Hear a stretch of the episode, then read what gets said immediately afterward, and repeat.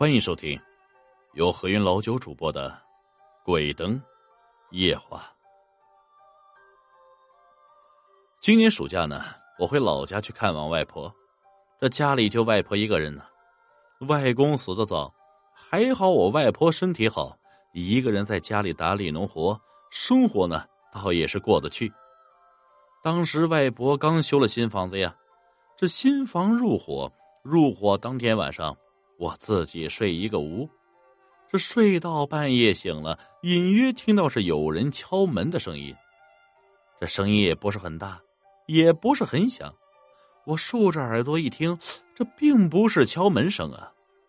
那么，声音又是从哪儿来的呢？我仔细再听了一下，我靠，这声音竟然是从床底下发出来的，好像是有人在敲我的床。连续敲了好几次，吓得我窝在被子里不敢出来。当晚是窝了一身的汗。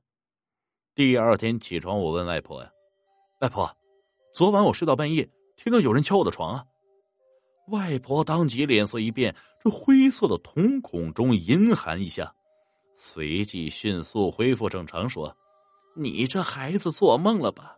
哪儿有的事情啊？好了好了，别乱想了。”外婆三言两语就把我打发走了，可是我却观察到啊，外婆脸上十分不自然。到了第二天晚上，我心里对于昨晚的事情还是有所畏惧，所以我故意开着灯睡觉。不过我始终不敢闭眼。到了下半夜的时候，我的眼皮子是越来越沉，开始上下打架了。终于啊，我进入了梦乡。可是睡了没多久，我感觉有人在摸我的腰。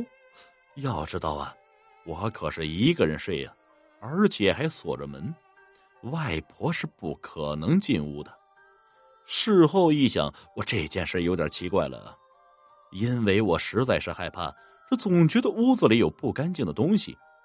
不过外婆却笑话说：“嗨呀，你都多大了呀？难道还要和外婆一起睡呀？”这说出去还不让人笑掉大牙吗？我一听，这脸上一燥红，有些不好意思起来了。不过我也只有硬着头皮继续睡在屋子里。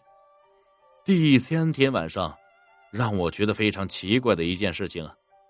当时我看了看表，前几分钟看表的时候是十一点三十四分，过了好一会儿再看时间，还是三十四分。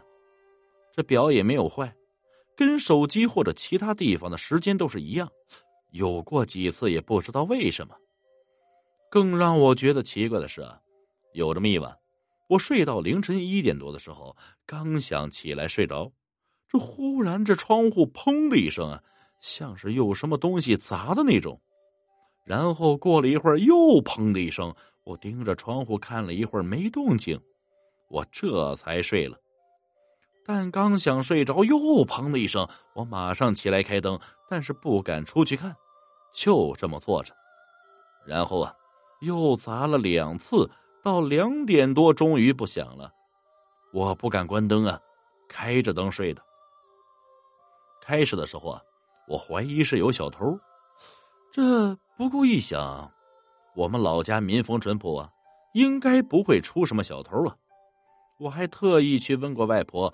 不过，外婆的回答是：“我没听到什么声音。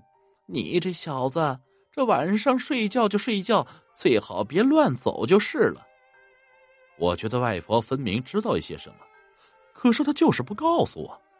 不过，我睡在屋里，每晚都会整出一些动静，让我心里非常害怕。这最后，外婆看我这样，这才说出了实情。其实啊。经常出入我房子的，并不是不干净的东西，而是土地公。我靠，土地公，真的假的呀？他干嘛每晚都要整出一些动静呢？外婆笑了，这你就不懂了。这新房刚修好以后啊，之前我们做了入伙的仪式，这代表啊，这房子呢有了阳气。有了阳气之后啊，人才可以住进去。不过外婆是一个女的，阴气重啊，所以这次打电话让你回来。你是男孩啊，阳气重，这才镇得住宅。至于土地公出来呀，那是好事啊，因为人死归土，地下有许多的亡灵，那些亡灵的善于嫉妒，会欺负外婆这个孤寡老人，所以每次土地公呢。都会发出一些声音来震撼他们。那要持续多久啊？这些东西才不会闹腾？神婆说过啊，呃，七天。外婆说完后又哀叹一声：“怎么了呀，外婆？”外婆想要说话，却欲言又止。你快说呀，外婆，到底怎么了呀？哎，房子的事儿是小事啊。七天一过也就好了。再说了，我们供奉了土地公，还有土地公的保佑啊，反倒是你。哎呦，外婆哀怨的看着我，加上当晚月光的照射呀，这外婆的眼睛发出了诡异的光芒，看的让我觉得是心里一下子就凉了半截。还有几天你就要二十岁了呀。不过我却跟你算过一命，你在二十岁有这么一个大劫，恐怕是凶多吉少啊。这算命的事儿不能全信啊。其实我心里已经有些没底了。既然我们都相信了鬼神存在，为何又不相信命运这个东西啊？村里的刘瞎子算的可准了，我这次让你回来呀。除了让你住在屋子里，还有一件事儿啊，就是为了解决掉你的劫难。外婆带我见了刘瞎子，刘瞎子让我坐下，摸了摸我的骨，不断点头。哎哎，你命里属火，这火能镇宅，你住在家中七天，这没有错。不过，你知道不知道啊？你二十岁一到。你就有个大劫，大劫呢是什么呀？说实话，我心里有些害怕呀。要知道，谁不想多活一点？谁不想自己命好？再说了，我还这么年轻啊。这刘瞎子跟我说：“哎呀，这都是前世孽缘呢，也算你的前世宿主了。简单来说呀，就是你前世欠了他呀。”刘瞎子告诉我。我前世是一个有钱的公子哥，非常的花心。有一个女孩非常喜欢我，她为了我从家里偷偷跑出来，也要和我在一起。谁知道我却不珍惜她，啊，经常找其他女人，辜负了她的情谊。最后女孩想不通，说就算是死，也要缠我三生三世。没过多久啊，女孩跳楼死了。这个有钱的公子哥也意外出车祸死了，实际上是厉鬼索命。刘瞎子说：“这是我的第二世了呀！哎呀，这次呢，女鬼又要来了，这可怎么办啊？我还不想死呀！”刘瞎子嘿嘿一笑啊：“哎呀，其实这方法也很简单呀，你娶她不就得了吗？是不是？”你你你让我娶鬼，我我不行，我不干。你傻呀？不是让你娶鬼，而是女鬼投胎后啊，你再娶她。我一听笑了呀，我说这人死后变成鬼，呃，不是是要经过奈何桥吗？这奈何桥上还要喝孟婆汤，到时候他喝了孟婆汤啊，还记得谁呀？只要把女鬼忽悠了啊，让他投胎就行。谁知啊？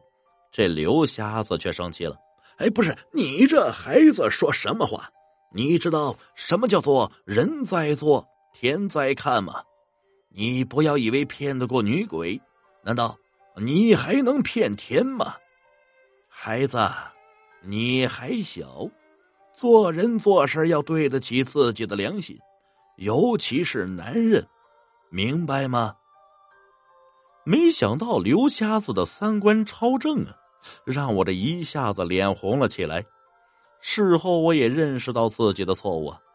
没多久，在刘瞎子的帮助之下，刘瞎子把女鬼给请了上来，跟女鬼谈判，女鬼竟然答应了他的条件。没多久，女鬼给我托梦了，说她投胎到某人家，让我再等十六年再来找她。我算过了啊，哎，那时候我都三十六了，已经是个大叔了，而她还是一个如花似玉的少女。说起来，还是我占便宜了。就这样，我等了十六年，时间如白驹过隙，这寂寞且快乐。不过我也知道，这是我前世欠他的，到了我该还他的时候了。十六年后啊，我终于找到了他，开始我们第二世情缘。我也向天保证啊，我一定会善待他，爱他一辈子。直到我们三世的情缘。本集故事播讲完毕，感谢各位听众的收听，我们呀，下集再见。